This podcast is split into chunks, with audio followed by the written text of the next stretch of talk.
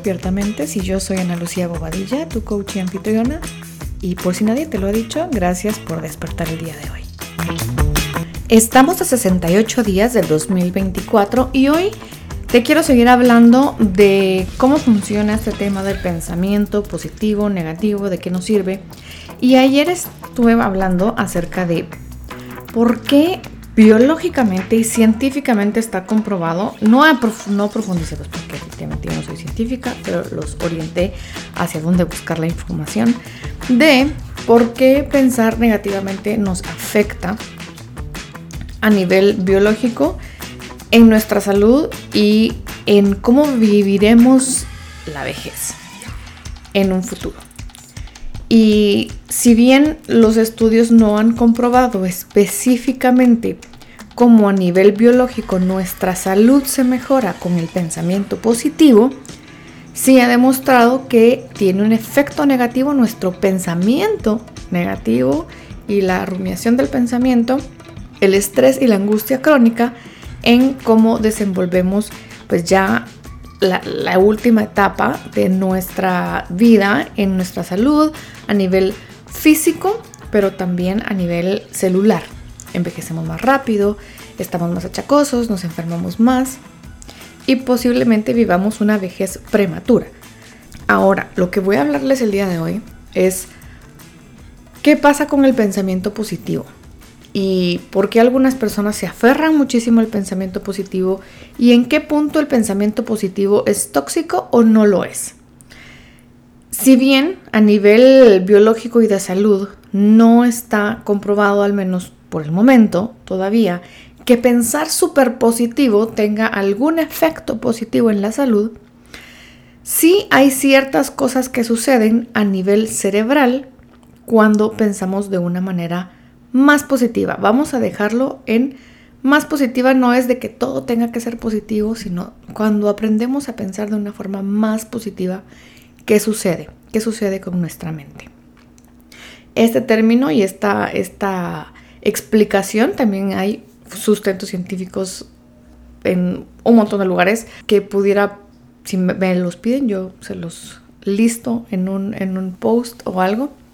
Pero sí hay un fundamento científico que habla de este concepto que yo primero lo aprendí en mi formación como coach y en los últimos tal vez 3, 4 años es cuando más he oído a personas de la ciencia, psiquiatras, biólogos, neurocientíficos, hablar de este concepto, que no es nuevo, que tiene mucho tiempo, que tal vez ya habían otras personas de la ciencia hablando de esto, pero yo no los había leído y descubierto. Y es de nuestro sistema de activación reticular, SAR, el SAR. Nuestro sistema de activación reticular nos ayuda a confirmar todas aquellas cosas que pensamos. Por ejemplo, si nosotros decimos, hoy va a ser un mal día, nuestro cerebro está diseñado a utilizar la mente para confirmar todas aquellas cosas que nosotros les decimos a nuestra mente. Y lo que hace la mente es que nos pone una perspectiva y todo aquello que está en nuestro alrededor, que confirma eso que dijimos, lo amplifica. Y todo aquello que contradice nuestras propias afirmaciones, pues lo disminuye. Y no es que no exista, sino pues nuestra mente es lo suficientemente avanzada e inteligente para que no percibamos ciertas cosas. Y pasa, creo que lo, han escuchado en muchos podcasts míos anteriores, en el, post de la en el podcast de la coach y en otros autores y en otros generadores de contenido, este ejercicio de que cuando vas a comprar un carro que ya sabes cuál es, que ya sabes cómo te gusta y el color que te gusta, de repente empezás a ver un montón de carros parecidos y, decía, y se dice así como, yo no había visto tantos carros como el mío y ahora resulta que como voy a comprar este, hay un montón. O cuando las mujeres están embarazadas empiezan a notar a más mujeres embarazadas, pero es porque nuestro cerebro y la forma en la que nuestro cerebro utiliza nuestra mente está diseñado para eso, para validar y confirmar todas aquellas cosas que están en nuestro pensamiento. ¿Qué quiere decir esto? Si nosotros tendemos a tener un pensamiento negativo, nuestra mente y nuestro cerebro van a hacer lo que sea necesario para confirmar estos pensamientos y estos sentimientos que tenemos una y otra vez. Y cuando pensamos de una forma un poco más positiva, pues nuestra mente y nuestro cerebro se van a encargar de confirmar una y otra vez aquellas cosas que estamos diciendo, terminando de responder algunas preguntas que tengamos se basa en mucho de cómo nosotros pensamos y vemos la vida y vemos nuestra perspectiva y nuestro lugar en el mundo. Entonces cuando nosotros decimos la vida no es justa, la vida es un montón de problemas, eh, todo esto pues lo confirmamos una y otra vez, dándonos la razón a nosotros mismos porque nuestro cerebro está diseñado para eso.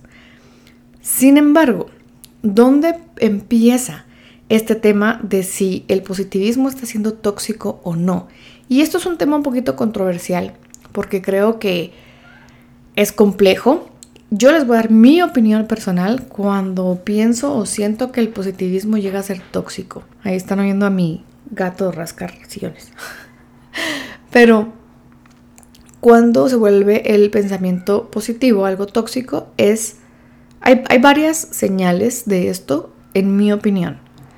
La primera es cuando nos negamos personalmente ser objetivos de las cosas que nos duelen y utilizamos el pensamiento positivo como un paliativo o evasor de lo que estamos sintiendo. Y eso tiene un eh, efecto a nivel personal. O sea, yo conmigo. Si yo estoy en un pensamiento positivo sobredimensionado y estoy evadiendo mi propia realidad, tiene un efecto negativo en mí. Más adelante, a mediano, corto o largo plazo, pero no es un efecto inmediato probablemente. Aunque yo diga, ahorita me siento bien. También se vuelve tóxico el pensamiento positivo cuando yo creo que mi forma de ver la vida y mi forma de utilizar el pensamiento positivo es la forma en la que los demás deberían de ver la vida y deberían de, usar el pensamiento positivo. Cuando yo uso el pensamiento positivo para decirle a los demás cómo pensar, aunque no sea todo el tiempo positivo, para mí ahí se vuelve tóxico, porque lo que te está sirviendo a ti no precisamente le va a servir a todo el mundo. Que otro momento es tóxico el pensamiento positivo.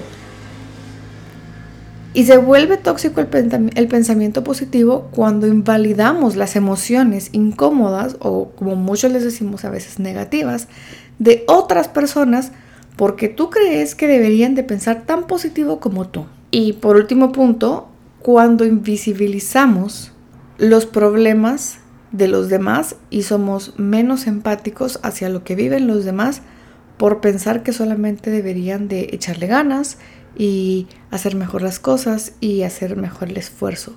Entonces, ¿funciona tener un pensamiento positivo? Sí, sí funciona para algunas cosas. Funciona también otra serie de, de pensamientos que hay que tener, otra serie de mindsets que hay que tener, porque con el mismo pensamiento positivo que nos puede servir para muchas cosas, tiene que haber un nivel de madurez y aceptación de nuestras áreas de oportunidad y utilizar el pensamiento positivo, por ejemplo, para pensar que podemos mejorar esas áreas de oportunidad. Usar el pensamiento positivo para pensar que podemos resolver los problemas porque tenemos las capacidades de resolver esos problemas. No solo para pensar que positivamente, uy, se van a resolver solos. No es por ahí. No es quitándonos nuestra responsabilidad de ejecutar adecuadamente con el pensamiento positivo de que todo se va a resolver por sí mismo. Entonces, esa es la reflexión del día de hoy que se acompaña en la reflexión de ayer y para hacer como un resumen de ambas cosas, tiene un efecto negativo en tu vida a nivel biológico y celular. El pensamiento negativo tiene un efecto negativo y a nivel mental y a nivel incluso creativo tiene un efecto positivo pensar positivamente. Pero todo tiene sus límites y todo tiene ahí algunas cosas que modular. Esto fue la reflexión del día de hoy. Eh, te espero el día de mañana en el reto de Mentes. Bye.